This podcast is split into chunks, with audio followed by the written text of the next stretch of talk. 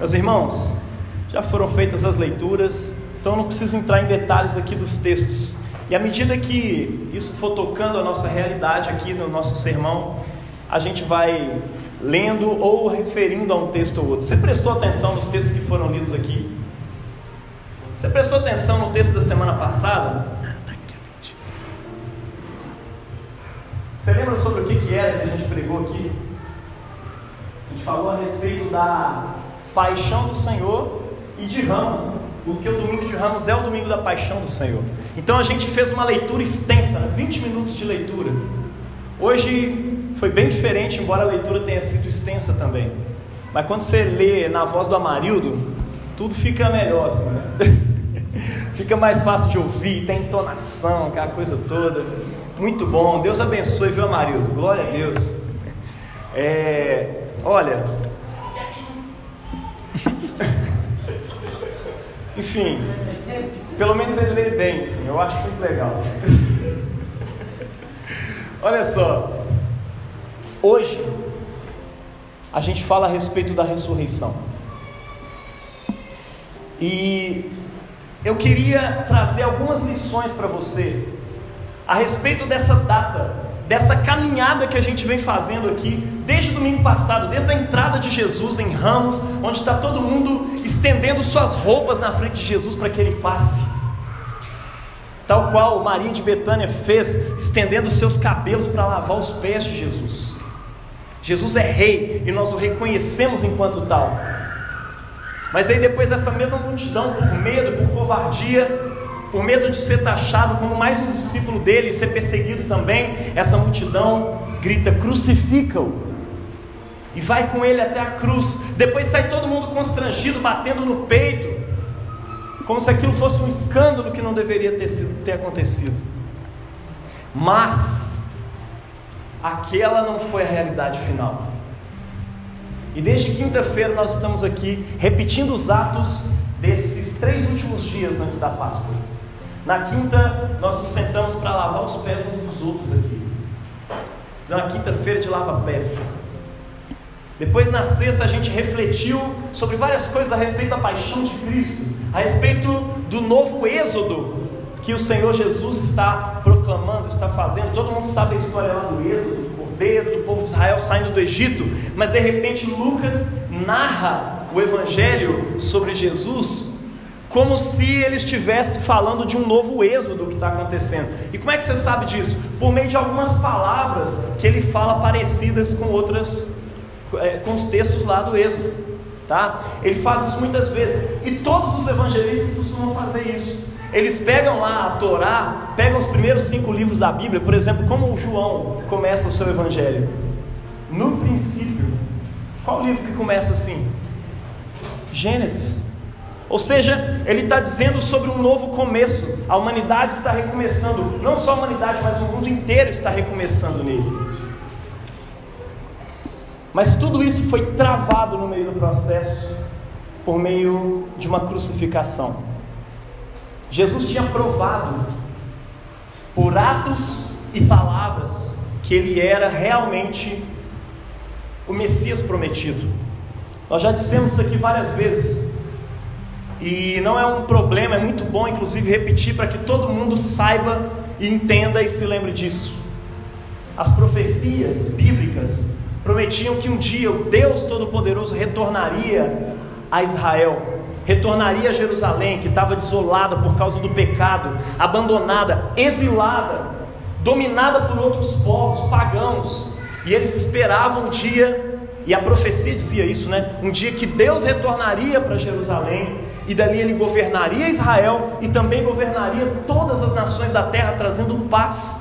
E quando Jesus vem e fala assim: é chegado, está às portas o reino de Deus, ele estava falando sobre uma coisa que aquele pessoal entendia muito bem do que, que ele estava falando. Sabe quando tem uma piadinha interna? Os romanos não sabiam de nada que ele estava falando, mas os judeus sabiam. Porque eles liam sábado após sábado na sinagoga essas profecias que diziam respeito à chegada do reinado de Deus. Então Jesus falou: o reinado de Deus chegou, e sou eu que estou trazendo. Aí uns discípulos vão seguindo ele porque acham ele um cara legal, mas de repente ele expulsa um demônio. Aí de repente ele cura um enfermo. Aí, caraca, ele tem poder sobre o corpo das pessoas. E aí de repente ele está no meio do mar e a tempestade começa a bater. E ele manda o mar se acalmar e o mar obedece. E eles falam: Meu Deus, ele manda nas forças da natureza. Se ele não for um bruxão, ele é realmente o Messias, né? o Filho de Deus Todo-Poderoso. E aí ele vai fazendo um monte de coisas, provando que era o Filho de Deus. Então, quando ele está chegando ali em Jerusalém pela última vez, os seus discípulos, especialmente os caras mais radical, tipo Simão Zelote, Judas, tá acreditando que ele vai chegar lá em Herodes, vai tomar o trono dele. Mas o que acontece é o contrário. A coroa que vai parar no seu, na sua cabeça é uma coroa de espinhos. O trono no qual ele se assenta para descansar é a própria cruz. Só que o que aconteceu ali era desconhecido para eles. E o que Jesus estava fazendo, eles não conseguiriam entender naquela hora. Eles só compreenderiam depois que aquela cruz era exatamente o trono onde ele estava sentando. Como assim, Jaime? Era uma cruz, não era um trono. Sim, era um trono. Porque Jesus fala a respeito da perspectiva do reino de Deus. Sabe como é que é o reino de Deus? Você pega essa realidade que você conhece, a forma como esse mundo funciona, a, a lei da troca, a lei da, da recompensa, e aí você gira de cabeça para baixo. É assim que funciona o reino de Deus. Não parece nada com isso aqui. As únicas coisas que ficam é aquilo que presta nesse mundo, a única justiça que acontece. E Jesus está anunciando esse reino ali o tempo inteiro. E uma das coisas que ele fala a respeito desse reino é que nele o maior é o menor. Está vendo como é que inverte as paradas? O maior no reino de Deus é aquele que é servo de todos. E da perspectiva do reino de Deus, e depois da ressurreição, os discípulos vão entender isso. Da perspectiva do reino de Deus, quando Jesus estava sobre a cruz, de braços abertos, morrendo, ele não estava simplesmente sendo um mártir, como algumas pessoas dizem por aí. O ápice da virtude de Jesus para cristãos liberais e progressistas e isso e aquilo. O ápice do que Jesus é é um grande mártir que lutou pelos direitos humanos. Que perda de tempo. Jesus ali é Deus encarnado, morrendo pelo meu e pelo seu pecado. Porque se ele simplesmente tivesse morrido pelos direitos humanos, ao longo do tempo, os direitos romanos tinham tomado conta e passado como um trator em cima daquilo ali, e mais nada seria lembrado. Mas é exatamente porque Jesus morreu pelos pecados e o povo dele, o povo de Jesus entendeu isso e saiu pregando uma vida de perdão, de misericórdia, de amor, que essas coisas começaram a se simbolar pelo Império Romano. E de repente pessoas começavam a morrer por causa desse evangelho. Pessoas davam a vida por causa desse evangelho, porque acreditavam que Cristo tinha realmente ressuscitado entre os mortos. Não é só uma esperança do povão que começou a falar que Jesus é, é ressuscitou, que ele estava vivo. Não, eles viram ele vivo e eles morreram por causa dessa mensagem. Ninguém morre por causa de um tipo de mentira dessas. Você pode combinar com seus irmãos, marcar em um grupo, vamos contar uma mentira, vamos. O primeiro que morrer, o resto entrega tudo. Mas ali os discípulos não entregaram nada. Eles foram até o fim com aquelas verdades. Para que, que eles estariam fazendo isso? Por que os discípulos colocariam coisas tão bizarras, como Lucas coloca aqui no relato da ressurreição? Se era uma mentira, né? Alguns dizem, ah, eles esconderam o corpo e depois saíram contando uma mentira por aí para as pessoas acreditarem. Se fosse uma mentira para que as pessoas acreditassem, primeiro, eles não teriam colocado uma mulher ou mulheres como testemunhas da ressurreição. Porque naquele tempo a testemunha de uma mulher não valia mesmo, era considerada até como antiprova, porque não era aceito naquele tipo de sociedade. Mas de repente, Lu, Lucas está ali querendo convencer as pessoas e fala que mulheres foram na tumba. E depois elas voltam, contam para os apóstolos, e pior, os apóstolos não acreditam. Se eles estivessem realmente querendo contar uma história para a galera acreditar, eles teriam os apóstolos prontamente acreditaram, se tornaram ali então os exemplos do novo mundo de Deus. Só que não foi assim. A única razão para essas coisas estarem escritas do jeito que estão escritas, com todas as os abacaxi para descascar, uma Maria que tem Jesus do nada, sem relação sexual, um judeu para poder convencer os outros de que Jesus era realmente o Messias, ela diria: não, é, Maria se casou com seu marido e os dois tiveram um filho, coroado, bonitão, e aí ele tomou lá o reino de Herodes e tal. Só que não foi assim. O único motivo deles relatarem algo tão é, é, que causa tanto des, tanta desconfiança das pessoas é porque as coisas realmente foram assim. Eles não têm outro motivo para narrar. Eles poderiam ter narrado de outras formas se isso fosse mentira, mas não era uma mentira. Realmente Jesus ressuscitou. Não havia o túmulo errado. Os maiores interessados nesse túmulo eram os fariseus, as autoridades de Israel naquele tempo. E se eles tivessem encontrado, se eles tivessem sumido com o corpo de Jesus, tão logo os fariseus iriam arrumar um, uma KGB, iam arrumar lá um. Como é que é a de Israel aí? É, esqueci. A, a inteligência de Israel, Mossad Mossad já ia na hora lá arrumar um jeito de achar esse corpo e mostrar para todo mundo: olha aqui, esses discípulos mentirosos, o corpo de Jesus está aqui. Mas não. As autoridades romanas estavam lá para resolver esse assunto. Eles estavam interessados nisso. Mas ninguém encontrou o corpo de Jesus de fato. Ninguém encontrou o corpo dele. E algumas verdades a respeito disso. Eu preciso que você entenda: a crucificação pro a crucificação para o povo judeu era realmente um ato de derrota. E olha, a aposta de Jesus era uma aposta muito alta.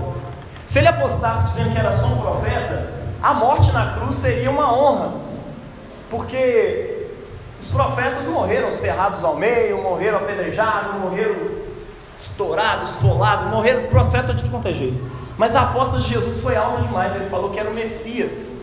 E o Messias não poderia morrer nas mãos dos romanos, pelo contrário, ele não pode morrer nas mãos dos pagãos, ele tem que tomar o poder dos pagãos. Então, tá tudo errado. A cruz para aquele povo ali era uma derrota. Embora Jesus tivesse falado várias vezes que ele tinha que ser entregue na, na mão dos pagãos e morrer para depois ele ressuscitar, isso não fazia parte da cultura, do jeito de pensar judaico. Como é que eles pensavam sobre isso? Se você não sabe, eu quero dizer para você: o povo judeu acreditava em ressurreição, mas uma ressurreição que ia acontecer no fim dos tempos.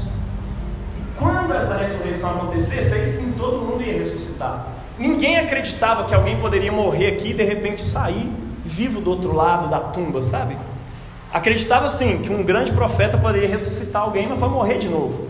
Mas para ressuscitar para uma nova vida, num novo corpo, igual eles esperavam, é só no juízo final.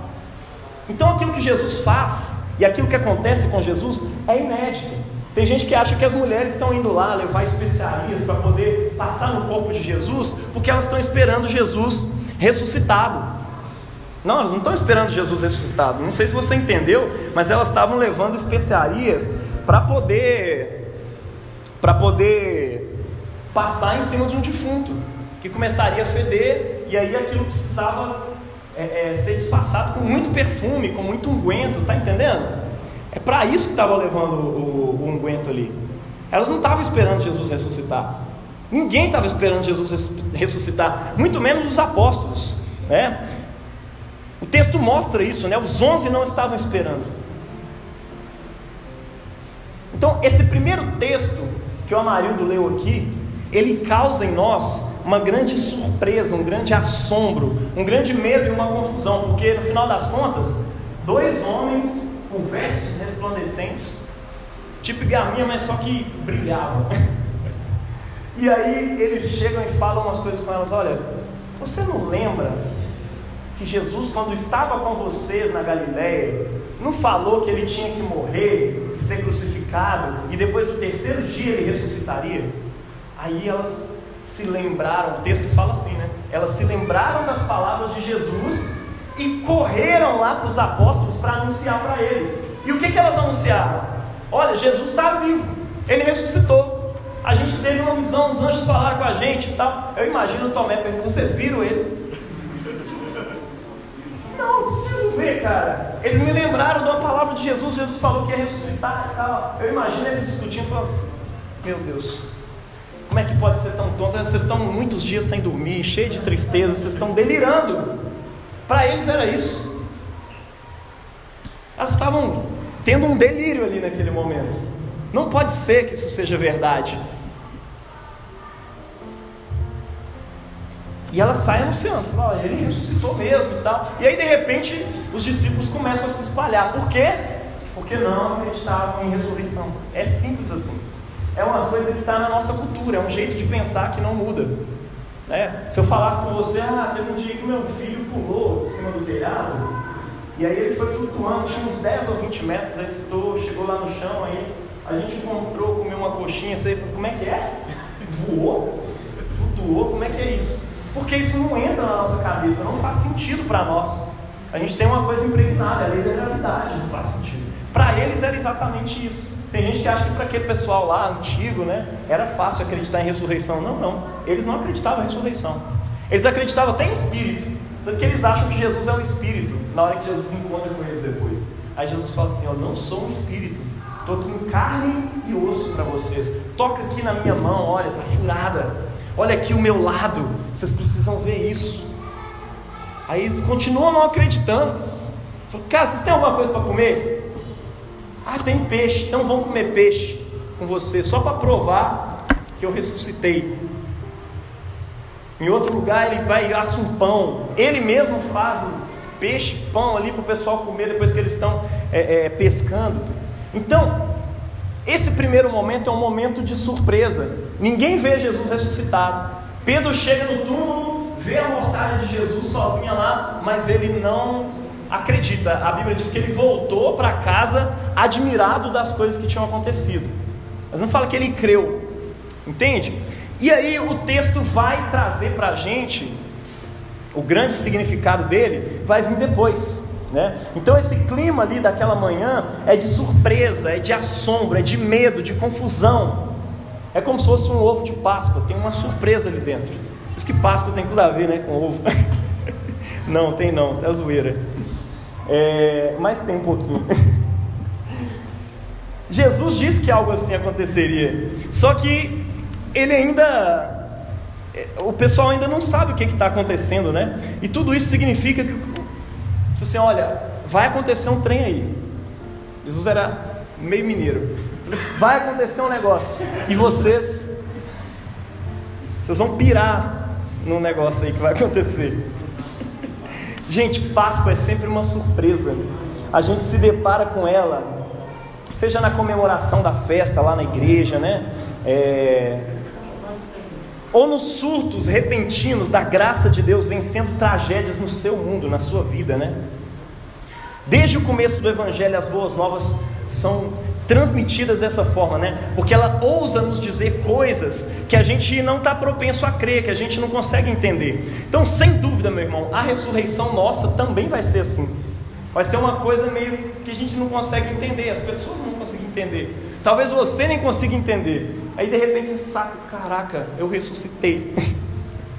você que estiver vivo, né? Quem estiver morto já vai sacar na hora. Caraca, tem 10 mil anos que eu morri, agora eu estou aqui vivo de novo.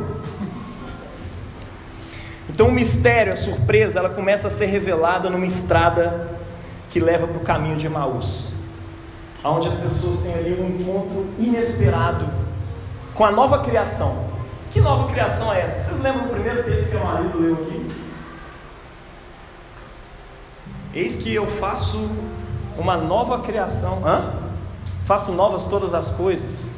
Eis que eu estou renovando toda a criação. Aí depois vai falar que o leão vai comer palha com o boi.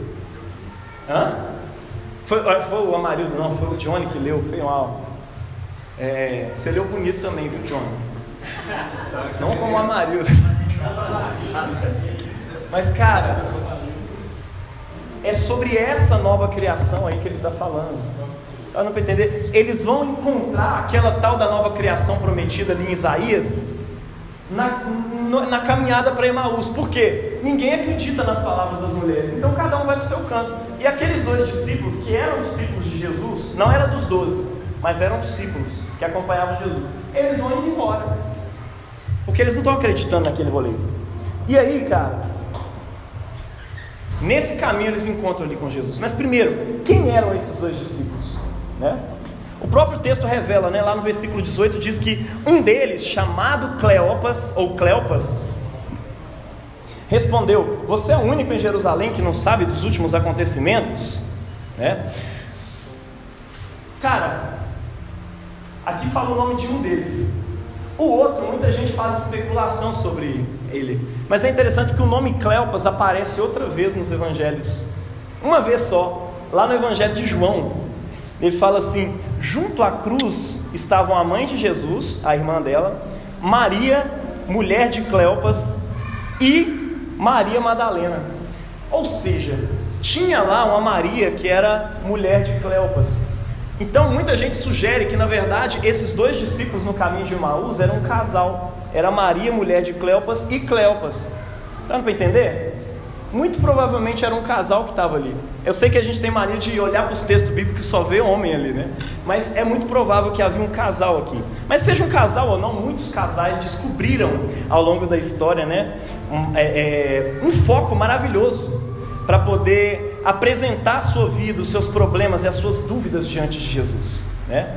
Na verdade, essa história lindamente contada aqui por Lucas é um tipo de modelo do que significa ser cristão na sua vida, tá? De certa forma, aqueles discípulos também sou eu e você.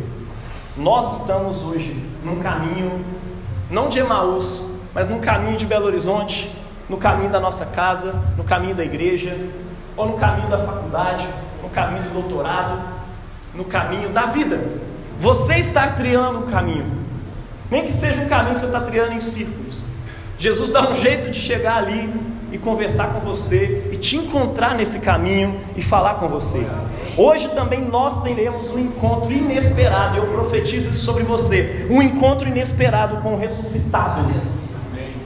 Exatamente no caminho que você está trilhando hoje. Eu não sei qual é, mas ele sabe. Um modelo do que significa ser cristão. A gente vê isso na vida desses caras. Essa história é a história mais linda se você observar todo o Evangelho de Lucas, você vai ver que essa é a história mais linda retratada por ele.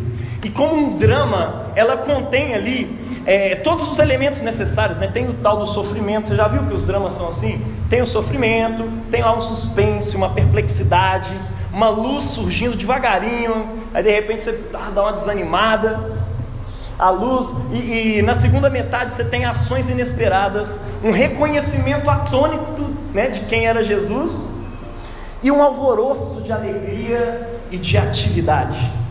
Doido demais. É um drama.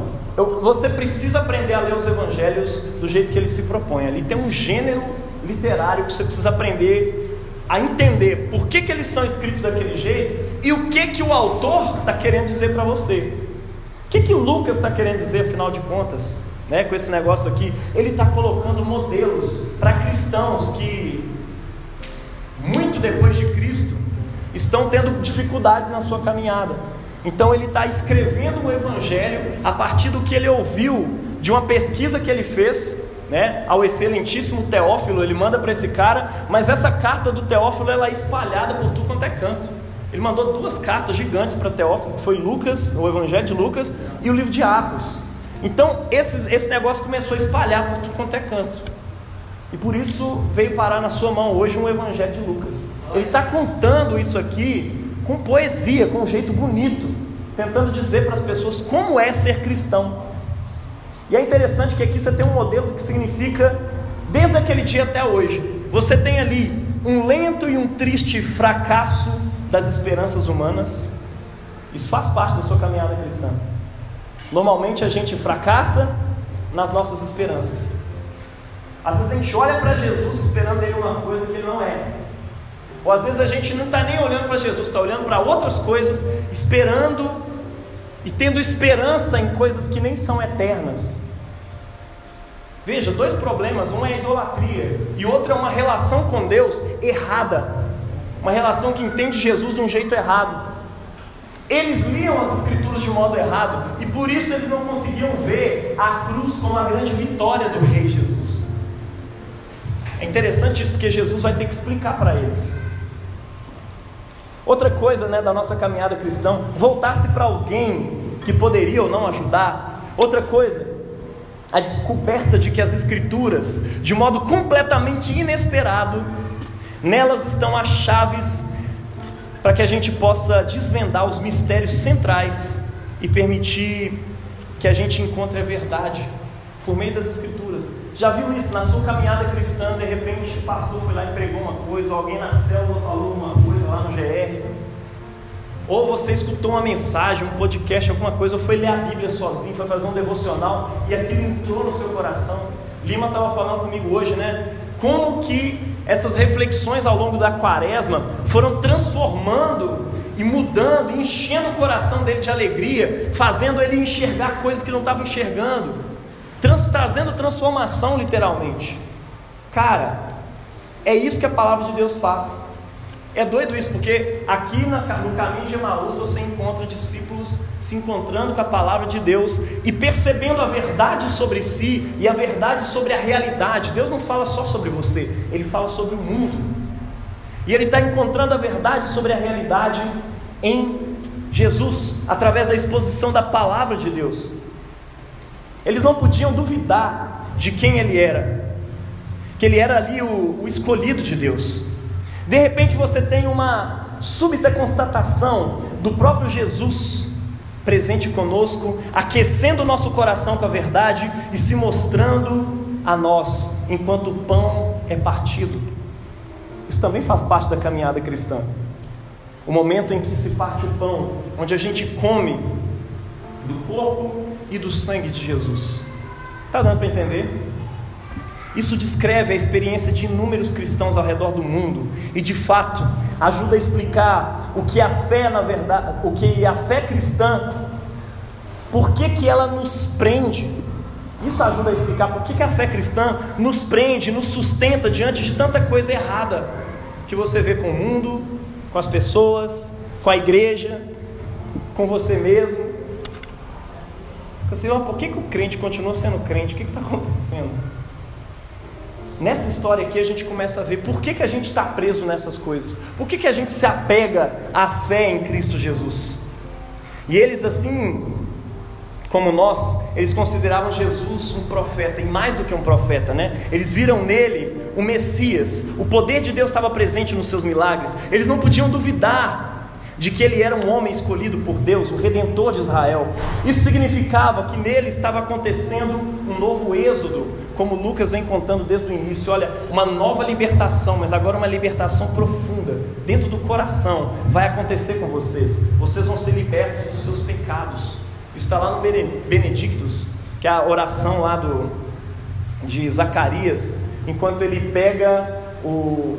Enquanto ele é revelado, né, o nascimento ali de, de João Batista e tudo mais, e ele começa a pensar sobre isso, a pensar sobre a história, o significado de Israel. E ele vê que Deus está enviando um redentor. E eles não podiam duvidar que ele era o redentor de Israel. Isso significava que nele estava acontecendo esse êxodo, a redenção de Israel. A compra da liberdade do povo, a libertação do domínio pagão para se servir a Deus em paz, em santidade.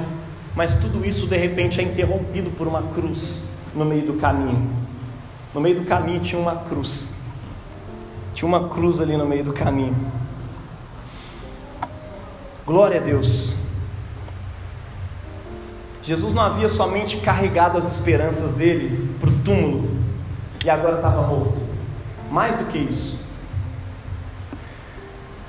Era ainda mais triste do que isso, né? Se Jesus fosse quem iria realmente redimir a Israel, ele deveria ter derrotado os pagãos, não sido morto por eles. Então isso não gera nele somente tristeza, gera também uma decepção. Você já reparou nas palavras desses dois discípulos? Eles falam assim: olha, ele era, a gente achava que ele era o Messias, a gente esperava que ele fosse o redentor de Israel, a gente achava que ele fosse o grande rei prometido por Deus, mas a gente não espera mais, porque ele está tá colocando isso no passado, a gente esperava. Quanto a nós, quantos de nós não somos assolados também, né, com tais questionamentos? Se Ele é bom e se Ele é Deus, por que, que coisas ruins estão acontecendo comigo? Por que, que coisas ruins acontecem no mundo? Como é que o mal pode existir? A Bíblia não diz que Ele nos livra de todos os sofrimentos? É isso que a Bíblia diz? Contemplamos o mal ao nosso redor e nós acreditamos que a última palavra é do mal. A gente constata né, imediatamente que essa é a resposta final, é o mal, infelizmente o mal que ganha. Infelizmente, cara, isso faz parte de um modo impróprio, de um modo errado de se conhecer a Cristo e de se conhecer as Escrituras. Mas como então conhecer a Escritura de modo correto? E Jesus começa a nos dar o caminho aqui. E qual é o caminho que Jesus está dando? Conhecer as Escrituras por meio de Cristo e conhecer a Cristo por meio das Escrituras. Já deu um nó na minha cabeça aqui. Você precisa conhecer as Escrituras a partir da lente de Jesus. Senão você não vai entender a, a Escritura corretamente. E você precisa conhecer Jesus do contexto da Escritura, a partir da história de Deus com o seu povo, da história de Israel. Você precisa compreender Jesus a partir dali, porque senão você vai projetar em Jesus uma outra coisa que Jesus não é. Então Jesus e a Escritura andam lado a lado. Você precisa das duas coisas para você poder compreender.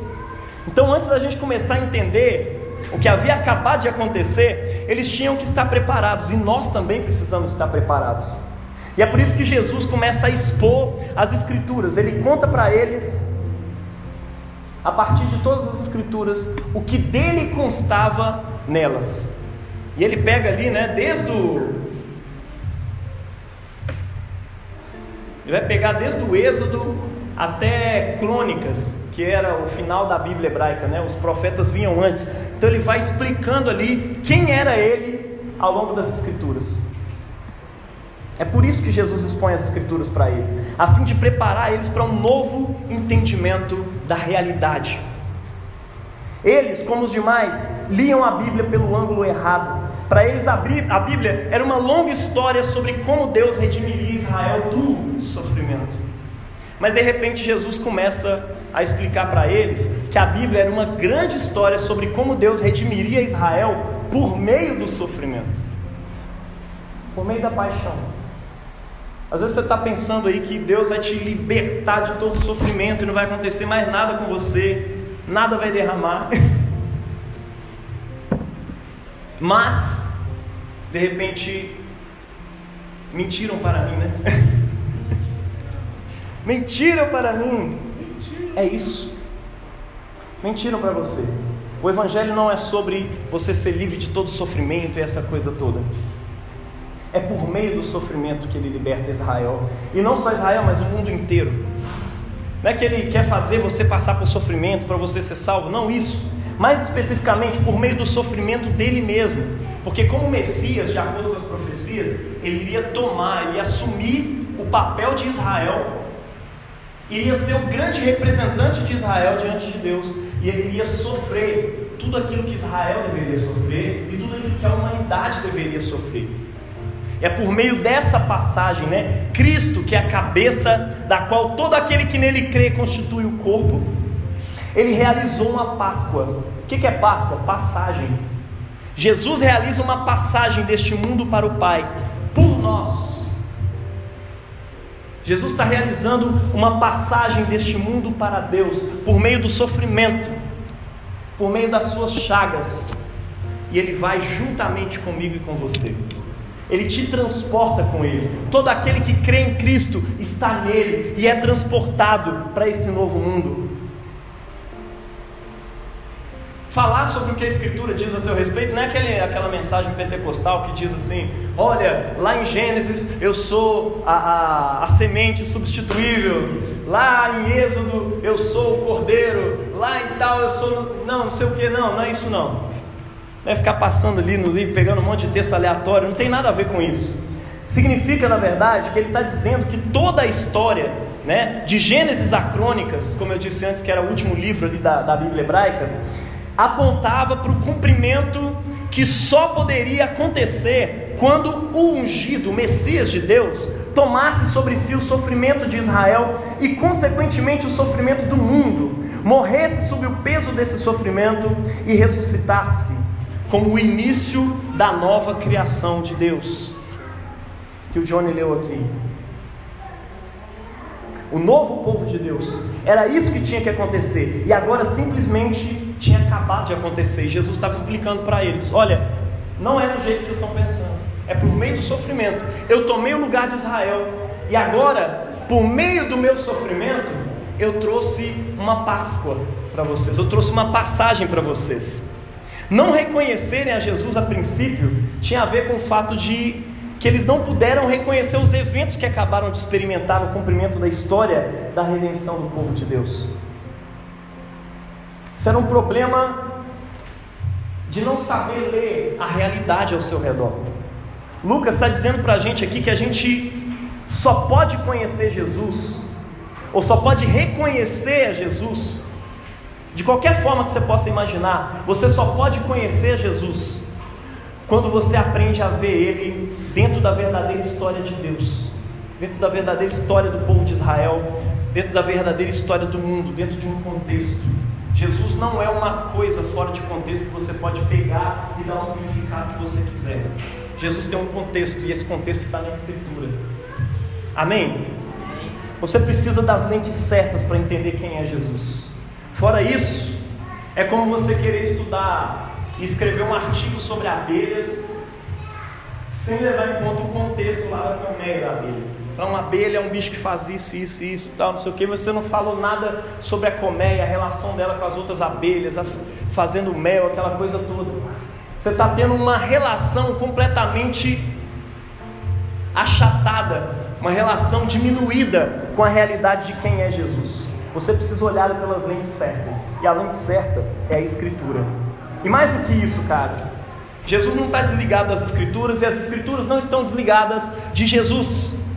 Jesus precisa ser realmente a chave para você interpretar as Escrituras. Alguns chamam de chave hermenêutica para poder se compreender as Escrituras. Você só entende qualquer um corretamente a partir do outro. Você só entende a Bíblia a partir de Jesus, de uma relação com Ele. E você só entende Jesus a partir da Bíblia. Sim, você precisa aprender a interpretar as Escrituras. E para isso você precisa do próprio Cristo ressurreto como seu professor como aqueles discípulos no caminho de Emaús. Cara, conhecer a palavra de Deus é essencial. É que você fala isso com a pessoa que está do seu lado. Você precisa aprender a interpretar as Escrituras. Amém?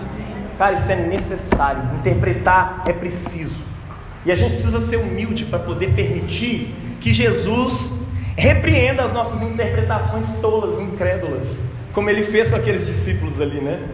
Baseados nas nossas lentes. Deus precisa virar para você em algum momento, Cristo ressurreto precisa falar com você. Olha, você está interpretando tudo errado. Seja humilde e receba essa crítica, porque ela vem de Cristo. Ela vem de Cristo por meio da igreja, por meio dos pastores, por meio da palavra, por meio da meditação. E nós precisamos ter expectativa também para ouvir a nova interpretação que Cristo dá para a sua vida e para a sua realidade. Você tem essa abertura dentro do seu coração? Você quer que Jesus entre hoje e reinterprete tudo na sua vida? Amém? Somente quando Ele está do nosso lado é que o nosso coração pode realmente arder no íntimo, né? E quando a gente deixa Ele ensinar quando a gente se deixa ensinar pelo, pelo ensino de Cristo, pelo Cristo ressurreto, através da exposição bíblica aqui na igreja, através dos GRs, através dos devocionais pessoais, através de uma vigília, que é como a gente fez aqui ontem, através de um culto devocional como a gente fez ali, esperando o sol nascer hoje, o resultado é que o nosso coração começa a arder. Porque é uma leitura devocional, uma leitura humilde, uma leitura que se curva diante da Escritura. E não uma leitura soberba que fala, eu vou interpretar aqui do meu jeito. Não. Você precisa interpretar, mas submisso a Cristo. Corandel, diante de Deus. Lucas está enfatizando algo aqui que a igreja se esquece facilmente toda vez. É que o estudo cuidadoso da Bíblia, ele tem por objetivo unir a sua mente e o seu coração. A gente conversou sobre isso aqui na sexta-feira. Né? Deus não quer um evangelho que toca só o seu intelecto, porque você não é um cérebro andante. Você tem coração, você tem sentimentos. Você tem um corpo. E esse corpo também precisa ouvir o evangelho. O seu sentimento também precisa ouvir o Evangelho. Não dá para ser uma igreja que somente prega coisas racionais para você decorar, para você pensar. Não é sobre isso. O Evangelho não é filosofia. O Evangelho de Jesus, ele precisa tocar o nosso coração. Enquanto essa escritura é exposta diante de você, o seu coração arde. Por fim, escritura e sacramento. É nessa perspectiva que nós somos convidados por Lucas a conhecer Jesus quando ele parte o pão. Você percebeu que os discípulos conhecem Jesus a partir do part... na hora do partir do pão? Até então eles não tinham entendido, só que o coração deles estava ardendo. Deus, eu não sei, a gente tem essa sensação. Eu não sei quem é esse pregador, não sei se ele é da igreja adventista ou se ele é católico romano, mas eu sei que meu coração está ardendo enquanto eu escuto essa palavra. O coração deles ardia enquanto eu ouvia a palavra de Jesus. Mas eles ainda não tinham visto que era Jesus que estava ali. E Lucas está nos convidando a ver essa simples refeição como algo que aponta ali para a Santa Eucaristia, ou seja, para a ceia do Senhor, que logo se torna a ação simbólica central do povo de Deus. Embora Jesus não estivesse mais presente fisicamente, cabia a eles, a esses discípulos, que também hoje somos eu e você, cabe a nós reconhecer que apesar de Jesus não estar mais presente fisicamente, descobrir que Ele está vivendo conosco e em nós por meio da refeição. Aleluia. Essa refeição que está aqui. A partir do momento que ela é consagrada, a presença real de Cristo está aqui, nós nos alimentamos dele. Jaime, quem foi que inventou essa doutrina? Jesus. Ele falou que aquele que não comer do seu corpo e não beber do seu sangue, não tem parte com ele. E quando ele apresentou isso para os discípulos, ele disse assim: Isto é o meu corpo que é dado por vós. Isto é o meu sangue da nova aliança, que é derramado em favor de muitos. Bebam dele. Quando você come e bebe do pão e do vinho, consagrados, você está comendo, você está se alimentando do próprio Deus. Veja, eu não estou dizendo para você aqui sobre transubstanciação. Eu estou falando a respeito de uma presença real de Cristo a partir do momento que a gente consagra essas coisas. Está dando para entender? Escritura e sacramento, palavra e refeição, isso está intimamente unido aqui, né? N.T. Wright ele escreve uma coisa maravilhosa, né? Retire as escrituras e o sacramento passa a ser uma simples mágica. Retire o sacramento e as escrituras passam a ser um exercício intelectual ou emocional distante da vida real. Junte os dois e você terá o centro da fé cristã, tal como entendida por Lucas aqui. Junte os dois e você vai ter o centro da fé: palavra e sacramentos. Por isso que a gente faz questão de ter um púlpito e de ter um altar. Porque nós precisamos das duas coisas. A gente precisa da exposição da palavra e a gente precisa comer. A nossa realidade precisa ser tocada pelo corpo de Cristo. Amém? No partir do pão, os nossos olhos se abrem. Você já parou para pensar na primeira refeição que a Bíblia narra? Alguém lembra? Primeira vez que alguém come alguma coisa na história da Bíblia. Foi fruto do conhecimento bem do mal. Olha a referência que Lucas está fazendo aqui, velho. É bem antes, né? A referência que ele está fazendo, né? Ele está lembrando que a mulher deu ao seu marido e os olhos de ambos se abrem e eles percebem que estão nus. Aí de repente, cara, vem Lucas e faz aquele easter egg da Páscoa, né? Bota aquele ovinho de Páscoa com a surpresinha dentro. É porque a morte teve origem nesse ato de comer, de desobedecer a Deus, comendo do fruto da árvore do conhecimento do bem e do mal. Toda criação fica sujeita à decadência, à futilidade e ao sofrimento. Agora Lucas faz eco a essa história novamente. Olha o que, que ele diz: Jesus toma o pão, dá graças, parte e entrega a eles. Então os olhos de ambos se abrem e eles o reconhecem. No partir do pão, aquela maldição histórica está sendo quebrada. Aquele casal, aquele grupo de amigos, né? Eles descobrem que essa maldição histórica é quebrada na cruz. Não tem dessa de maldição hereditária. É tudo quebrado a partir do momento em que você está em Cristo. A própria morte foi vencida ali naquele lugar. A vida estava entrando para dentro deles. A nova criação de Deus, transportando vida, alegria e uma nova possibilidade, brotará num mundo de decadência e de sofrimento. No partir do pão, de repente eles olham, era Jesus. Ele ressuscitou mesmo. Então aquilo que ele falou da Santa Ceia é real, eu estou comendo dele aqui. Glória a Deus. O próprio Cristo ressurreto é o começo e o sinal desse novo mundo. É isso que eles entendem ali. Olha, o novo mundo começou, não sei como, mas Jesus é o sinal desse novo mundo. Eu vi ele e ele desapareceu na minha frente. Só que não é um espírito, ele é físico. Olha que loucura, velho. Se fosse um espírito, sei lá, e estava traspassando as coisas, mas não. Ele come coisas com os discípulos, ele pede eles para encostar. Ele é físico ao mesmo tempo espiritual. É uma realidade tão real, mas tão real, que essa realidade perto dele é falsa. E aí o corpo físico dele atravessa isso aqui. É tipo isso. Concluindo, meus irmãos, Lucas te convidou aqui a acompanhar ele numa jornada de confiança no Messias Jesus, de uma confiança na ressurreição de Cristo. Essa confiança é o que nos levará a passar por momentos de ansiedade e aflição, para encontrar o Jesus que realizou a obra do Pai e deseja compartilhar o segredo dela, a dádiva da sua própria presença com você e comigo, seus seguidores. Lucas ele descreve ao longo dos evangelhos esse novo êxodo que Jesus cumpriria em Jerusalém o faraó que mantém a raça humana no cativeiro é a própria morte.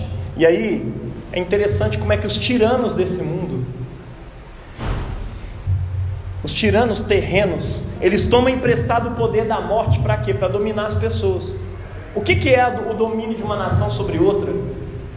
Não é só o dinheiro, porque se for o dinheiro e você tiver uma outra nação que é muito mais forte, ela subestima e toma o dinheiro e toma tudo. O poder da força, o domínio das armas, isso muda as coisas.